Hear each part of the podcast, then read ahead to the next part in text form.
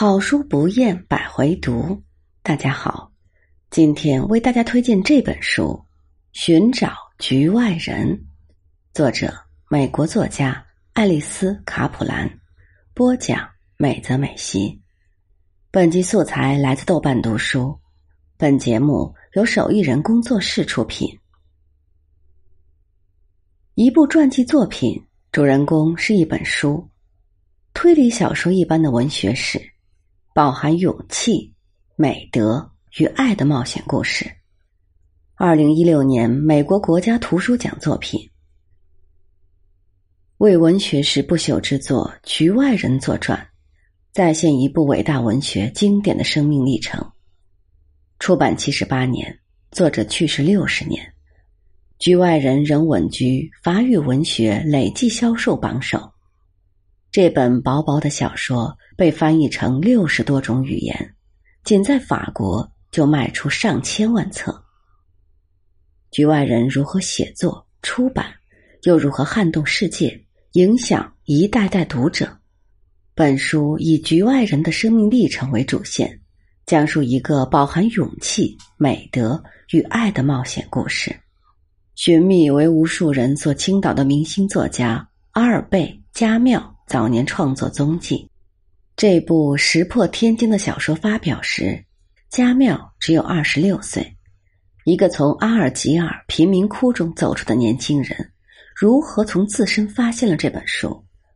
文学的师承、思想的成长、技巧的练习、素材的准备，以及动机的触发，通过详尽书信、笔记和历史资料，呈现创作。这一神秘活动的有迹可循。一九四二年，巴黎处于纳粹占领之下，法国出版界风雨飘摇。加利玛如何能在动荡时刻突破重重困难，使局外人得以出版？哪些富有洞见和行动力的关键人物起了推动作用？七十八年来，对局外人的解读、批评、改编。演绎从未停止，不变的是，它仍令人困惑不解，坐立难安。本书亦是对局外人的文学批评的历史，展现对一部文学经典的理解的代际差异与演变。局外人那简单和冷漠的语言令人着迷。本书通过详述著名作家，日后成为法国文化部长的安德烈。马尔罗对手稿的修改，著名哲学家和文学家让·保罗·萨特对《局外人》的重要评论，以及《局外人》被首次翻译成英语时的译文等，再现当代文学对何谓好文字的不断叩问和重新界定。爱丽丝·卡普兰，耶鲁大学法语系主任，耶鲁大学约翰·穆瑟教授。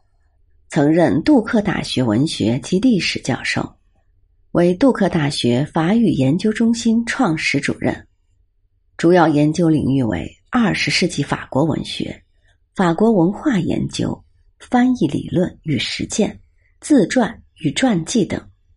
他在耶鲁大学开设的本科课程包括讲授加缪、普鲁斯特的文学作品等。你将得知作者对一部小说的全部构思过程，就如同观看一场顶级厨师的表演一样。本书作者为我们呈现了加缪是如何创造出来一部经典小说的。跟随着作者的介绍，小说中的一切主要人物的原型、主要情节的产生灵感、社会背景的选择确立，以及貌似和主要故事不相干的几个支线人物设定。徐徐展开在你的眼前。最有趣的是，与我们现在看到的小说情节发展顺序大相径庭。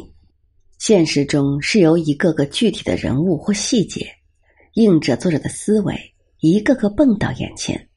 作者在耐心的罗列、挑选、改编、排序、增减，最后形成了这样一部小说。